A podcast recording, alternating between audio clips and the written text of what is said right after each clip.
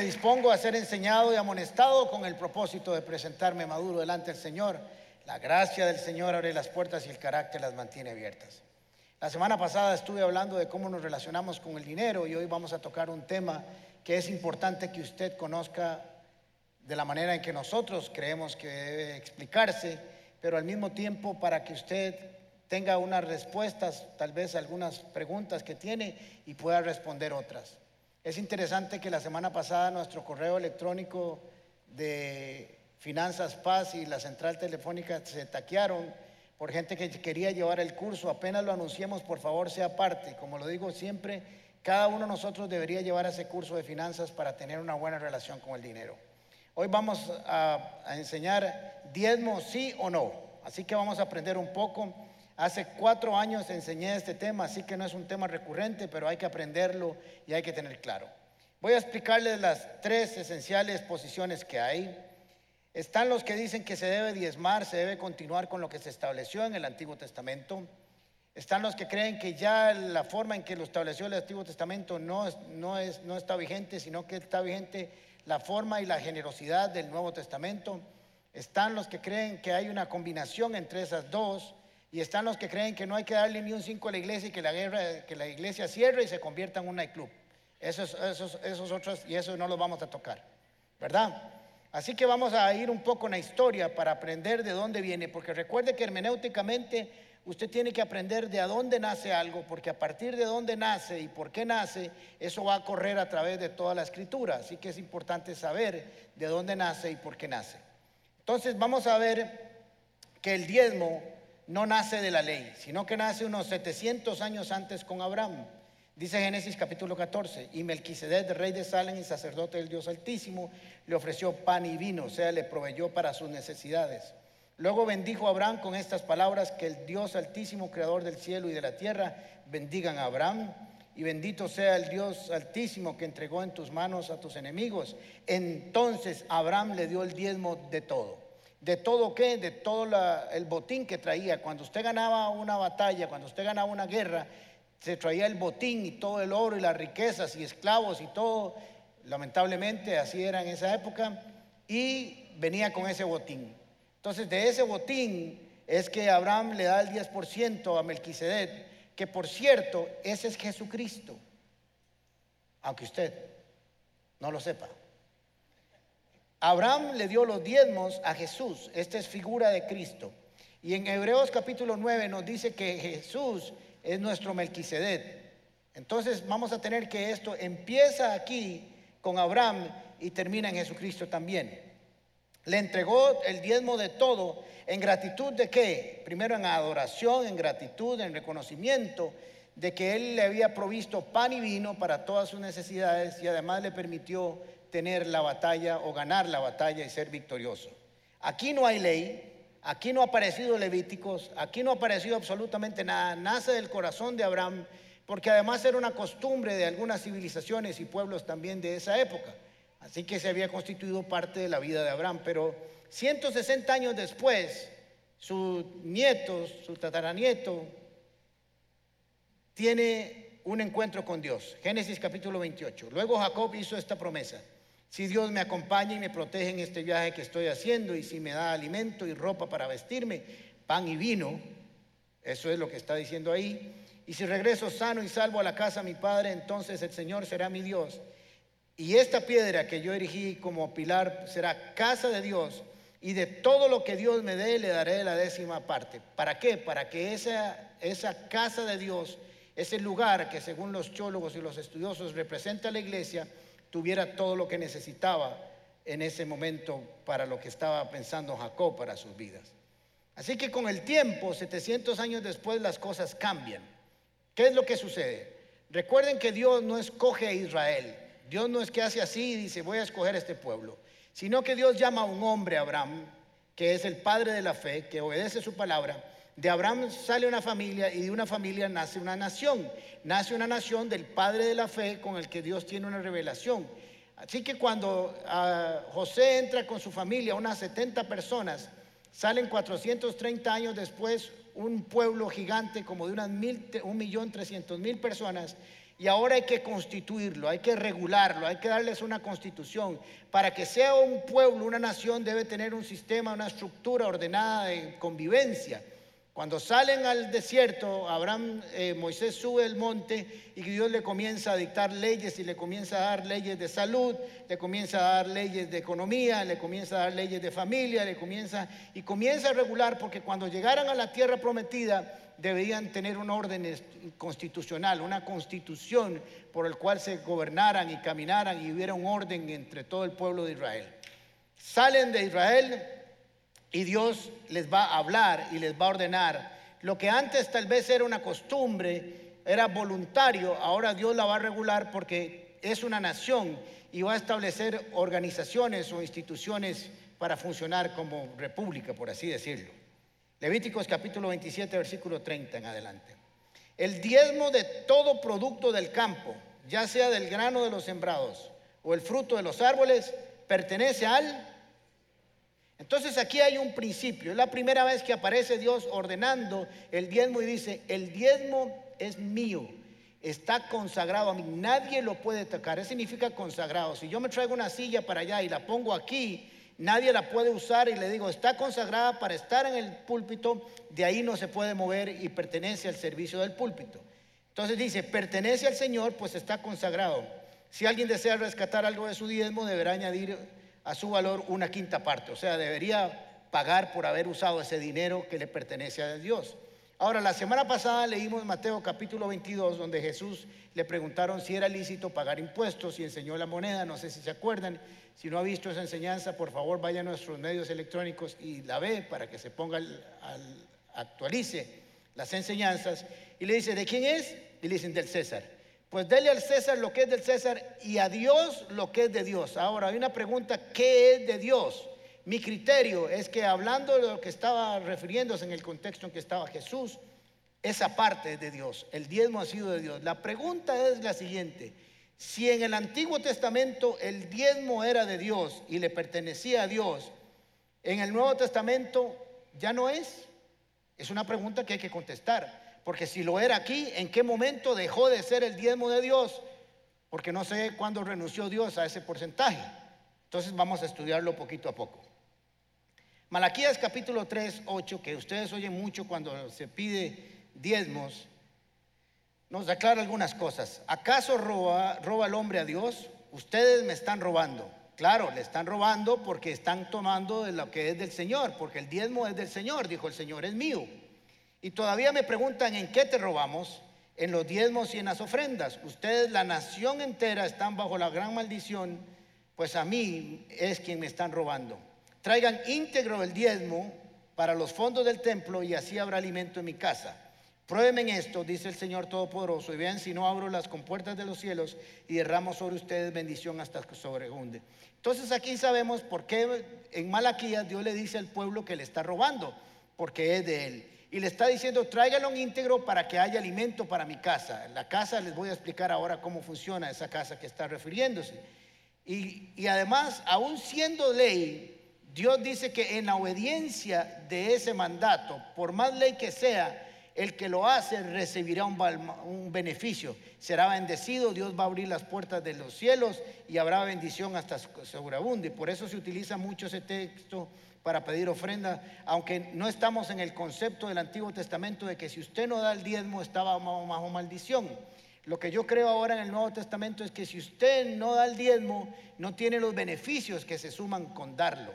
No entra en maldición, pero no obtienen los beneficios que están en la segunda parte que dice, abro las compuertas del cielo y derramo sobre ustedes la bendición hasta que sobreabunde. Entonces, ahí tenemos claros. El Señor dice, este es mi diezmo, ustedes no lo pueden tocar, si lo hacen habrá bendición. Ahora vamos a saber, a preguntarnos para qué Dios dice que el diezmo es de Él y para qué lo va a utilizar. Vuelvo al principio hermenéutico, cuando algo nace y tiene un origen, hay que saber cuál es el origen porque ese principio va a correr a través de todas las escrituras. Número 18, 20. El Señor le dijo a Aarón, tú no tendrás herencia en el país ni recibirán ninguna porción de tierra, porque yo soy tu porción. Le está diciendo, yo soy todo lo que usted necesita y todo lo que usted necesita para su vida, yo se lo voy a dar. Yo soy tu herencia entre los israelitas. a los levitas les doy como herencia y en qué? ¿Me ayudan? Y en pago por su servicio en la tienda de reunión todos los diezmos de Israel. Ahora entonces nos damos cuenta que el Señor dice, el diezmo es mío, me pertenece a mí, pero yo se lo voy a dar a, quien yo quiera. Y lo que va a pasar es lo siguiente. Los levitas como organización religiosa y Aarón como sumo sacerdote no existían en Egipto, no existían antes de que fuera la familia que entró a Egipto. Ahora salen para ser un país y Dios está ordenando. Va a venir un tabernáculo, va a venir una tienda de reunión y esa tienda de reunión tiene que ser atendida, tiene que tener gente trabajando. Entonces les dice a los israelitas, todos ustedes van a trabajar, a ustedes en la, tierra de Canaán se va a dividir entre 11, entre 11 tribus y le va a dar a la de Benjamín, a la Juela, a la otra Heredia, a la otra eh, Punta Arenas, a la otra, y ahí va a ir repartiendo toda la nación, pero cuando llegan a los levitas no van a tener nada, porque yo soy su herencia. Yo voy a hacer que ustedes tengan su mirada puesta en las cosas del cielo y no de la tierra. Pero por esa razón, como no tienen nada y necesito que trabajen toda la nación judía, toda la nación judía, el, otro 110 por cierto va a trabajar, va a tener su empresa, va a tener su profesión, va a tener su negocio, va a tener su consultorio, va a ser ingeniero, va a ser abogado, va a sembrar, va a hacer de todo y de ahí va a traer el diezmo para qué? Para que los levitas trabajen en la tienda de reunión. ¿Por qué? Porque desde el punto de vista de Dios, no de los hombres, de Dios, la parte más importante de un país, y eso lo perdimos hace siglos, es la vida religiosa, la vida espiritual. Si usted estudia la historia de Israel, cada vez que la estructura religiosa desapareció, se echó a perder, el pueblo entró en crisis. Y cada vez que venía un reformador para poner orden, lo primero que hacía era restauraba la actividad del templo. Entonces, cuando desaparecía la actividad del templo, se entraba en crisis. Cuando aparecía la actividad del templo, se entraba en prosperidad. Entonces dice, vamos a tener los levitas y Aarón trabajando día y noche, poniendo el aceite, los panes de la propiciación, haciendo los sacrificios, desarmando, armando la tienda de reunión, haciendo todo lo que hay que hacer, músicos, etcétera, etcétera, etcétera, etcétera. Así que ellos van a recibir un pago por su salario. Eso no existía antes, hasta ahora Dios lo está regulando porque como nación o el tabernáculo no existía. Pero va a regular ahora un poquito más. En el tiempo de números se hace un censo, el libro de números, y hay 38 mil levitas sirviéndole al Señor entre los 30 y los 50 años. Por eso Jesús empieza a servir, empieza su ministerio a los 30 años, porque a los 30 años empezaban su servicio y terminaban a los 50 pero habían menos de 30 años otra porción similar. Así que Israel atendía o mantenía a más de 78 mil o 80 mil levitas dedicados, unos aprendiendo a ser sacerdotes y otros en ejercicio del sacerdote. Pero le va a regular lo siguiente también. Aarón, número 18-28, así que reservarán para mí, vea que habla en primera persona, no reservarán para Aarón, reservarán para mí como contribución el diezmo de todos los diezmos que reciban de los israelitas y los entregarán al sacerdote. ¿Quién les está diciendo eso? Le está diciendo a los levitas. Vean, levitas, ustedes van a recibir el 110% de la producción de Israel. De ese 10% le van a dar a su jefe. Como él es uno solo, él no necesita tanto, entonces ustedes le van a dar el diezmo de los diezmos a Aarón, al sumo sacerdote, que es el jefe que está en, en ejercicio. Tenemos claro entonces cómo nace el diezmo, cómo Dios lo ordena y para qué es ese diezmo. Está claro, es para que la función de la iglesia, de la vida religiosa de un país, o en este caso Israel, prospere y comience a trabajar y sea siempre la presencia de Dios esté activa en medio de esta generación. Entonces vamos a dejar un poco el diezmo y vamos a entrar a qué dice el Nuevo Testamento, cuál es la estructura los que dicen que no se debe pedir, yo les voy a dar diferentes puntos de vista, usted al final toma su decisión, les voy a decir lo que yo pienso, obviamente como pastor de esta iglesia. Los que están diciendo, esto ya pasó, esto es de la ley, ahora hay que tomar el Nuevo Testamento y Jesucristo, dicen ellos, nunca habló del diezmo, y si habló, habló porque estaba bajo la ley. Yo no sé de dónde sacan algunos grandes hombres, teólogos de, actuales, que dicen que Jesucristo actuó bajo la ley, porque dice las escrituras que la ley vino por Moisés y la gracia vino por Jesús. No veo como yo Jesús operando bajo la ley. Pero vamos a ver si Jesús mencionó el, diezmo en el Nuevo Testamento. Ahora, recuerden que Jesús no mencionó todo el Antiguo Testamento para enseñar, sino algunas cosas importantes que había que rescatar, porque no había que enseñarle a Israel cosas que ya practicaba y ya hacía. Lo que está bueno no se arregla, dice un principio. Mateo capítulo 23, versículo 23. Haz de ustedes maestros de la ley y fariseos hipócritas. Dan la décima parte, o sea, diezman de sus especies, la menta, el anís y el comino. Pero han descuidado los asuntos más importantes de la ley, tales como la justicia, la misericordia y la fidelidad. Deberían, ¿quién está hablando? Jesús, deberían de haber practicado esto sin descuidar lo otro. Entonces, ¿qué les está diciendo? Ustedes diezman del comino, del anís, agarran con un bisturí y lo parten así en un microscopio y se encargan de darle a Dios el 10%. Y eso está bien pero le falta algo. Le falta que le añadan al dar el diezmo, al dar lo que le dan a Dios, justicia, misericordia y fidelidad, porque es un combo, no es un asunto de dar solo el dinero, sino de una vida íntegra delante del Señor. El Señor no está interesado en nuestros diezmos, está interesado en nuestra vida y una vida espiritual se refleja dándole al Señor lo que es de Dios y al, al César lo que es del César. Ya vemos que Jesús lo menciona y no lo vuelve a mencionar una vez más, nunca más. Pero ahí está reconociendo que hay que hacer esto sin dejar de hacer lo otro. Vamos un poquito a avanzar hacia el modelo del Nuevo Testamento, porque cuando yo tengo una tesis, cuando usted tiene una tesis, tiene que sostenerla y tiene que ser constante en el tiempo y no puede ser acomodadiza según le convenga a usted. Vamos entonces a ir a Marcos capítulo 12, versículo 41. Jesús se sentó frente al lugar donde se depositaban las ofrendas y estuvo observando cómo la gente echaba sus monedas en las alcancías del templo. Muchos ricos echaban grandes cantidades de dinero, pero una viuda pobre llegó y echó dos moneditas de, un, de muy poco valor. Jesús llamó a sus discípulos y les dijo, les aseguro que esta viuda pobre ha echado en el tesoro más que todos los demás.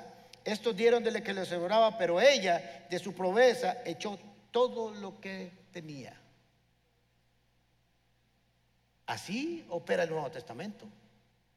En el Nuevo Testamento dicen los que tienen esta posición que el diezmo pasó y que el diezmo ya no funciona, sino que puede ser el 15, el 20, el 30, el 40 y el 50, porque Jesús le dio un sentido más amplio y más de vida a la ley.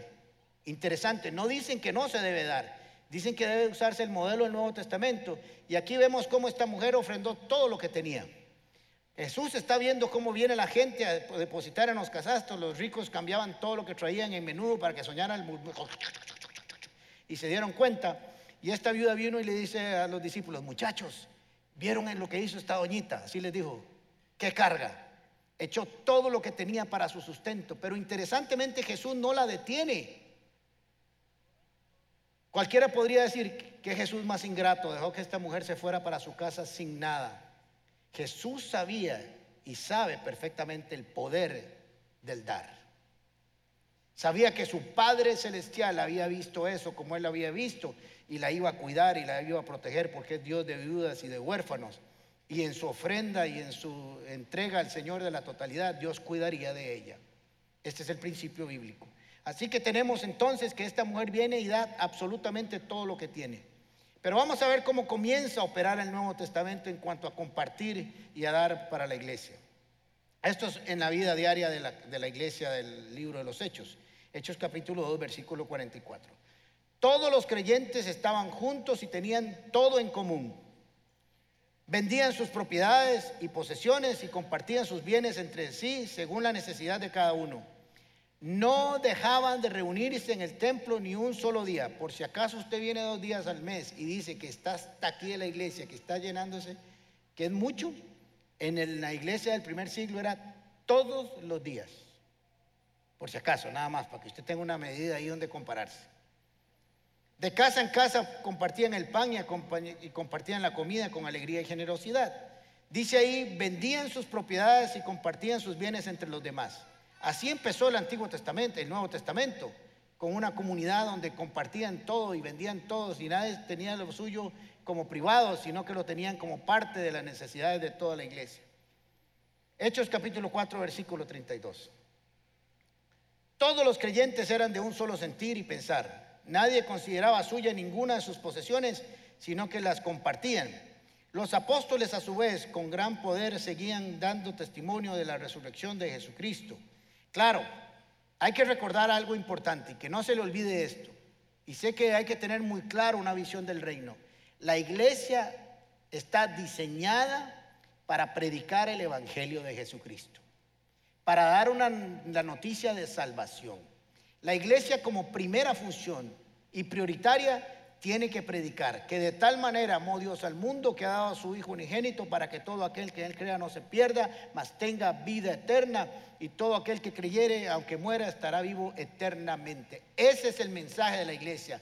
Llevar a Cristo al corazón de cada persona no se puede detener. Por eso cuando los apóstoles los llamaron y les dijeron que había un problema en la distribución de las viudas, ellos dijeron, no es justo, no es correcto que nosotros dejemos de predicar y así que nombraron los primeros siete diáconos que aparecen en las escrituras.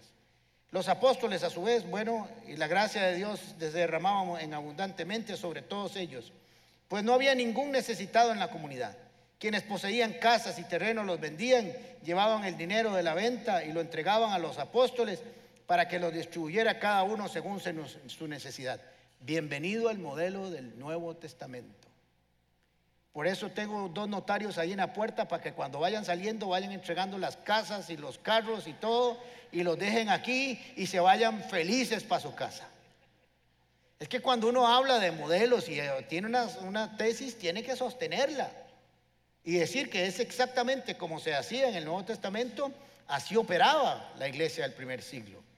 Pero nosotros hemos tenido conceptos equivocados, muy equivocados de la iglesia. Y ese concepto lamentablemente ha nacido por los ateos, por los opositores de la iglesia y por algunos creyentes que se dejan engañar porque no conocen las escrituras y parece mentiras que uno de los grandes enemigos de la iglesia son un montón de cristianos o pseudo cristianos, porque tienen conceptos equivocados de la iglesia. Le quitan el honor y la importancia. Ciertamente ha habido abusos, ciertamente hay cosas que han estado mal, pero está dirigida por hombres y los hombres somos imperfectos. Pero eso no significa que el plan de Dios sea imperfecto. El plan de Dios siempre es perfecto. Que nosotros nos equivocamos en la ejecución es otra cosa. Entonces vamos a ver algunos conceptos que se han manejado mal. Porque siempre se ha considerado, o la mayoría, no sé si usted lo tiene así, que la iglesia debe ser un lugar de pobre, horrible, espantoso, que los que sirven en el reino de Dios deben de andar como por dioseros y deben de estar hechos leña y ojalá se mueran de hambre porque escogieron servirle a Dios. Pero eso no es lo que enseña la Biblia. La Biblia le da dignidad al siervo de Dios porque trabaja para el Dios altísimo. Juan capítulo 12, versículos 5 y 6. Le voy a romper algunos conceptos equivocados. Algunos creen que los discípulos andaban limpios con Jesús, que eran un montón de pelados y que así tiene que ser la iglesia. Les voy a enseñar cómo no era cierto. ¿Se acuerdan? Viene aquella mujer que quiebra el, frasco de alabastro de perfume, queda la casa oliendo eh, riquísimo. Ese perfume podría valor presente valer unos 7 millones de colones hoy en día. Ese frasquito, por si acaso a usted le gustan los buenos perfumes, vamos a venderlos aquí a la salida. Lo que pasa es que el frasco está quebrado, ya no huele mucho, pero es histórico. Dice Judas, imagínense qué terrible quien lo va a decir, Judas. ¿Por qué no se vendió este perfume que vale muchísimo dinero para dárselo a los pobres? Mucha gente critica que la iglesia en lugar de tener un lugar como este debería dárselo a los pobres. Ahora le cuento qué hacemos con los pobres. Digo esto no porque se interesara por los pobres, sino porque era un ladrón y tenía a su cargo la bolsa del dinero, acostumbraba a robarse lo que se echaba en ella. Señores, Judas era el tesorero de los discípulos y de Jesús para traerlo a bretear aquí, va. Él se inventó el canguro, eso de los canguros. Él los inventó. Judas era el tesorero. Y dice la Biblia que no dijo que estuviera interesado en los pobres, sino porque ese dinero iba a caer a su cangurito, iba a hacer lo que dice la Biblia, que no supiera la mano derecha lo que hace la mano izquierda. Entonces era una paquilla, otra paquilla, una paquilla, otra paquilla, una paquilla, otra paquilla. Pero ¿qué quiero decirles con esto? Que había un tesorero en el equipo de los discípulos de Jesús. Que había alguien que manejaba el dinero y que andaba bastante dinero. Ahora les voy a decir por qué. Alcanzaba para que robara y pagar las cuentas. ¿Verdad si estaba fondeado esa bolsa? O no dice eso, me, me corrigen. Los autorizo a corregirme si no dice eso ahí. Que robaba a él. Y sin embargo alcanzaba para pagar las cuentas. ¿Y para qué tendrían un tesorero si no manejaban dinero? Ahora, si usted se pregunta por qué Jesús, sabiendo que era ladrón, lo puso de tesorero, porque Dios siempre nos va a poner en el lugar donde nosotros podamos enfrentar nuestro pecado y sentirnos victoriosos y tener victoria en nuestro pecado. No nos va a sacar del mundo, nos va a cuidar en medio de él. Ahora vamos a ver otra cosa. Para, voy a tomar solo algunos versículos para aclarar algunos conceptos equivocados. Jesús se queda con la mujer samaritana, ¿se acuerdan? Dame del pozo, el agua que yo te daré, etcétera, etcétera. Juan capítulo 4, versículo 7. Sus discípulos habían ido al pueblo a... Gracias. Ese niño está entendiendo perfección. Salieron a comprar. ¿Y con qué se compra? Con dinero. Los discípulos le dijeron, Jesús se quedó, estaba cansado, se sentó a la par del pozo y se fueron ellos a comprar comida no dice que fueron a asaltarla con una pistola. Dice que fueron a comprarlo y se paga con dinerito. ¿Por qué? Porque había un tesorero y, él fue y pagó y compraron ahí atún y tortillas y, todo y fueron donde el chino en la esquina y compraron y comieron. Porque así funcionaba, así funcionaban, así operaban. ¿De dónde tenemos nosotros el concepto tan equivocado que andaban muertos de hambre y que Jesús en la mañana se levantaba y le decía, muchachos, oren al Padre porque no hay jama hoy. Y dice Pedro, y con el hambrón que tengo vamos a ir a predicar así. Yo estoy que me de mayo, dice Juan. Entonces Jesús agarraba cuatro o cinco piedras y oraba en la mañana y decía, Señor, en la tentación no lo hice, pero aquí sí, que estas piedras se conviertan en pan. Y entonces ya comían. Pero se dan cuenta de dónde vienen esas cosas. Usted se está riendo porque usted los ha pensado, seguro que creía que eran unos pelados. Imagínense el rey de reyes y el señor de señores pidiendo en una esquina a Jesús en Jerusalén una limonita para este pobre Cristo que vino a salvar a la humanidad, para comerle, darle comer a los doce discípulos. Suena absurdo, pero hay gente que lo cree. Y no solamente lo cree, lo quiere que así sea. Ahora les voy a decir otro caso que les va a romper aún más la jupa. Marcos capítulo 6, versículo 37.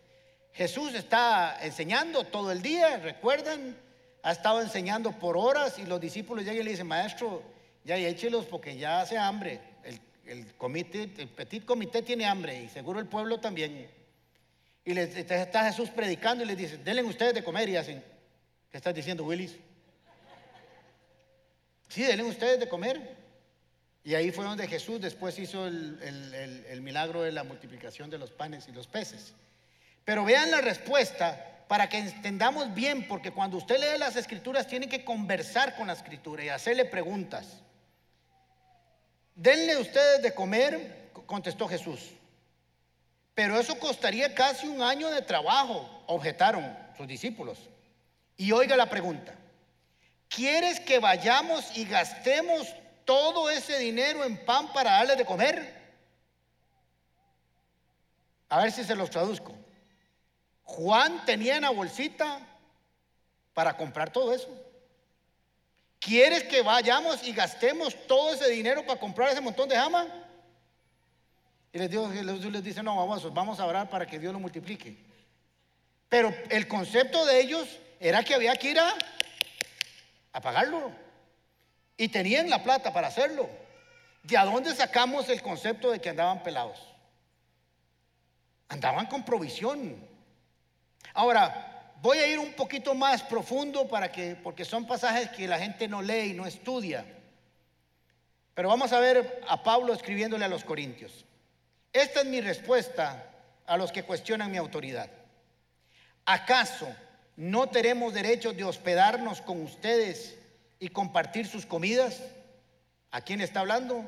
No tenemos derecho de llevar con nosotros a una esposa creyente como lo hacen los demás apóstoles y los hermanos de Jesús y como lo hace Pedro. o Bernabé y yo no somos los, somos los únicos que no tenemos derecho a trabajar y sostenernos. Voy a detenerme hasta ahí. Les está diciendo, señores, los doce apóstoles, Pedro y los hermanos de Jesús, se hospedan y andan trabajando con las doñas. ¿Y cómo lo hacían? Ni pagando por los servicios de hospedaje. Y no andaban solas, andaban con las doñas. Empuchadas las doñas ahí. Pero dice Pablo, no tenemos derecho nosotros a hacer eso que ustedes hacen, o sea que ellos viajaban acompañados y dice, no tenemos derecho a hospedarnos y a compartir sus comidas. Tenían para comer en el ministerio. O somos los únicos que tenemos que, tenemos que trabajar para sostenernos. Les voy a decir por qué mucha gente dice, ay, pero es que Pablo trabajaba para, para predicar. Pero los otros 17 o 18 los hermanos de Jesús y, los apóstoles no. Entonces la regla no es Pablo. Porque si póngale 12 los apóstoles nada más, si no sumamos a los hermanos de Jesús, lo hacían, la excepción es Pablo y Bernabé. Y le voy a decir por qué Pablo y Bernabé no lo hacían. Porque Pablo venía de una familia de clase alta. Era educado, tenía maestrías y todo lo demás. Hablaba varios idiomas. Él no quería personalmente que alguien le dijera que lo mantenía. Era un orgullo santo. Pero esa es la razón, pero él está diciendo, yo tengo derecho, si yo quiero ejercerlo, yo quiero que me den lo mismo que le dan a los otros discípulos. Ahora miren qué interesante esto, esto les va a volar dos neuronas. ¿Qué soldado tiene que pagar sus, propias, sus propios gastos? ¿Qué agricultor planta un viñedo y no tiene derecho a comer de su fruto? ¿O qué pastor que cuida su rebaño de ovejas no se le permite beber un poco de la leche? ¿Expreso meramente una opinión humana o dice la ley lo mismo? Vean qué interesante, está diciendo Pablo. Jay, no tengo derecho yo, si siembro una huerta, a comer de esa huerta. No tengo derecho yo a comer del fruto de la uva si siembro un viñedo. No tengo derecho yo a comer de lo que está plantado, de lo que estoy trabajando, de la leche de las ovejas. No tengo derecho. Claro que tengo derecho, dice Pablo. Y está hablando, haciendo una alegoría entre la predicación de la palabra y el derecho de comer de la palabra. Eso es lo que está diciendo ahí. Pero miren qué interesante lo que está diciendo aquí. Expreso meramente, versículo 8, expreso meramente una opinión humana o dice la ley lo mismo. El opositor de la ley, el que no quería nada con la ley por revelación de la gracia, ahora va a citar la ley, va a ir a la ley, se va a traer un principio bíblico y lo va a aplicar en ese momento. ¿Acaso pensaba Dios únicamente en bueyes cuando dijo, no nos habla a nosotros, eh, perdón, no nos habla a nosotros en realidad, o sea, no está hablando de bueyes, está hablando de personas? Claro que sí, se escribió para nosotros, a fin de que tanto como el ara como el que trilla el grano puedan esperar una porción de la cosecha.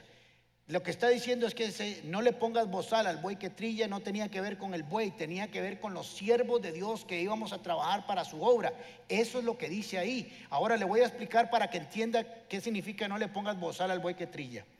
Está el trigo, tiran ahí las, ¿cómo se llaman? Las espigas.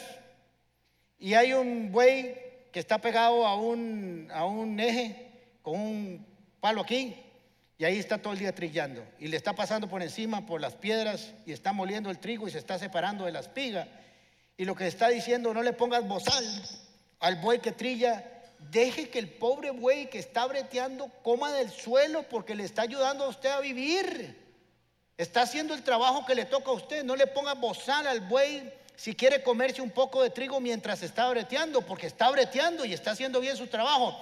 ¿Qué le está diciendo ahí? No le impidas al siervo de Dios, a la sierva de Dios, que coman de lo que están sembrando, porque te está dando del Espíritu, te está enseñando la palabra, te está instruyendo, te está discipulando, está orando por vos, está ministrando, está haciendo todo lo que está haciendo, pues déjelo comer un poco de lo suyo también. Eso dice ahí. Algunos de ustedes tal vez nunca han leído esa porción, pero eso dice ahí. Y no está hablando de bueyes, dice, está hablando de nosotros, los siervos de Dios. Primera Corintios capítulo 9, versículo 11. Hoy soplado para que me dé chance.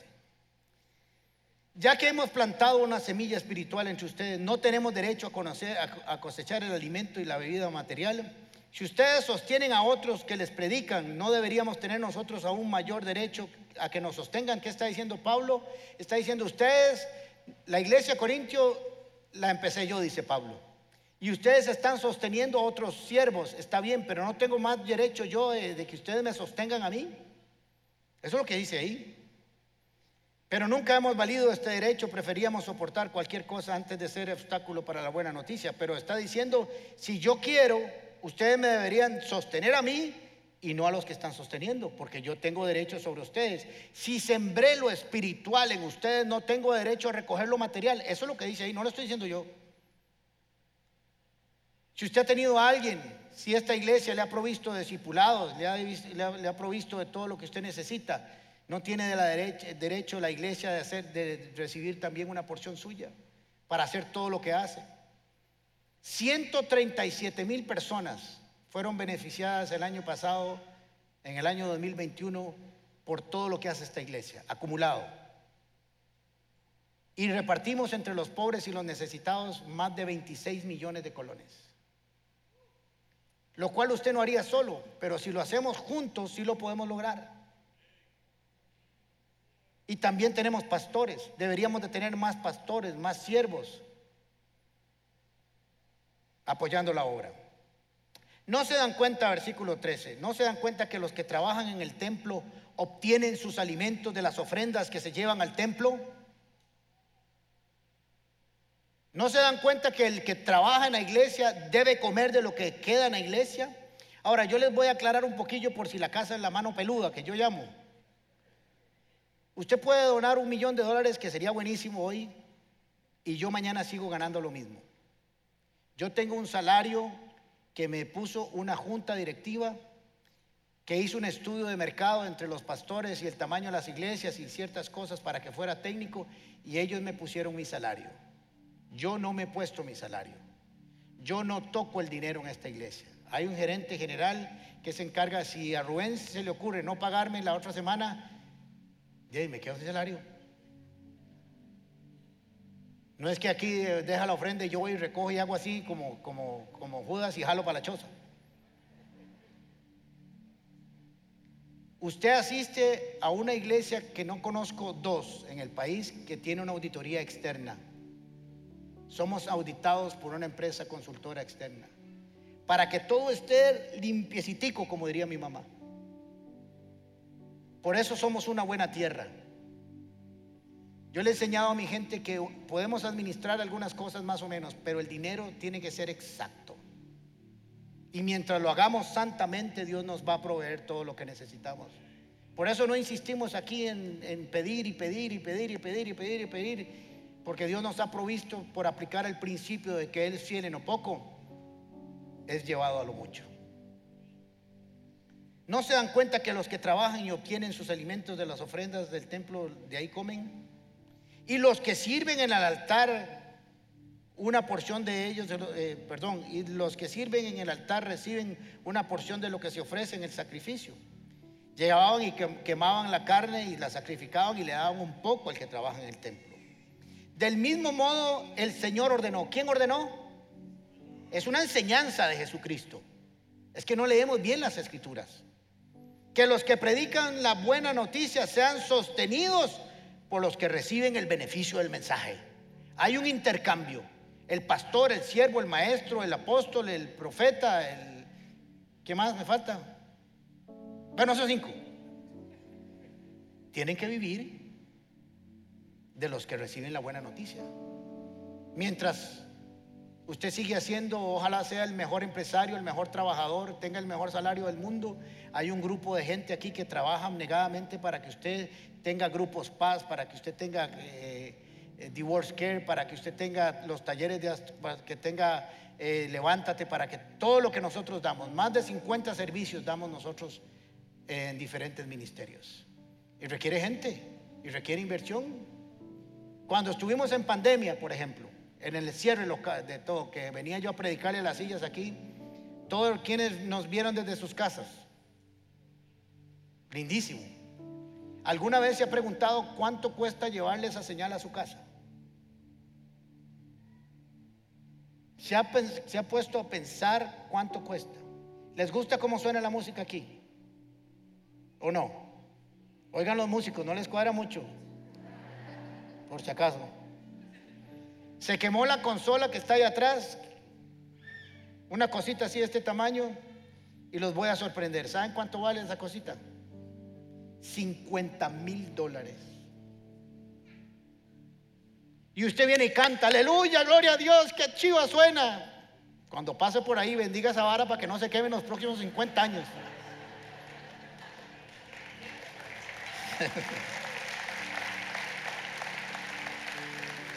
Pero se quemó, tenía ya ocho años, no más, desde que nos, pasamos, desde que nos pasamos aquí, Luca, ¿verdad? Más o menos.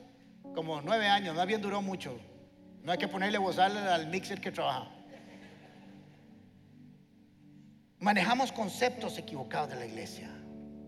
Y parece mentiras que los creyentes nos hemos dejado vender mentiras. Ahora mire por último, le voy a decir Mateo capítulo 10, Jesús manda a sus discípulos a hacer el trabajo, el primer trabajo misionero, les dice, no lleven oro, ni plata, ni cobre en el cinturón, ni la bolsa para el camino, ni las mudanzas de ropa, ni sandalias, ni bastón, porque el trabajador merece que se le dé su sustento. No lleven nada de ustedes, no gasten sus provisiones. No gasten lo que tienen en su casa, váyanse así como están. Porque en la casa donde ustedes lleguen a predicar y el pueblo donde lleguen a ministrar, que van a llevar el mensaje de las buenas nuevas, que van a, orar por los enfermos y se van a sanar y van a liberar a los demonios, que esos mismos los mantengan y les paguen lo que ustedes valen. Mateo capítulo 10, versículo 9. No hay otra forma de interpretarlo. Más bienaventurado dar que recibir. Ahora entonces tenemos, yo no creo que estemos aquí en la ley mosaica. Creo que el modelo del Nuevo Testamento es más amplio aún que la ley del Antiguo Testamento. Creo que anda por el 15, el 20, el 30, el 40, el 50, el todo. Pero como es una irrealidad de que sea el todo, nos paramos aquí un poquito más a este lado y creemos en el diezmo de Abraham, en el diezmo que le dio voluntariamente por amor, por gracia, porque le dio el vino, el pan y le permitió la victoria.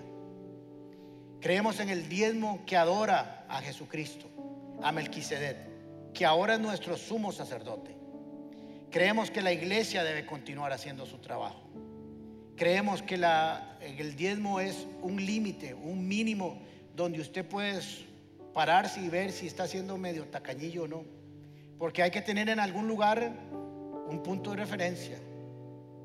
No creo que el no dar el diezmo traiga maldición, pero sí estoy seguro que el darlo abre las puertas del cielo.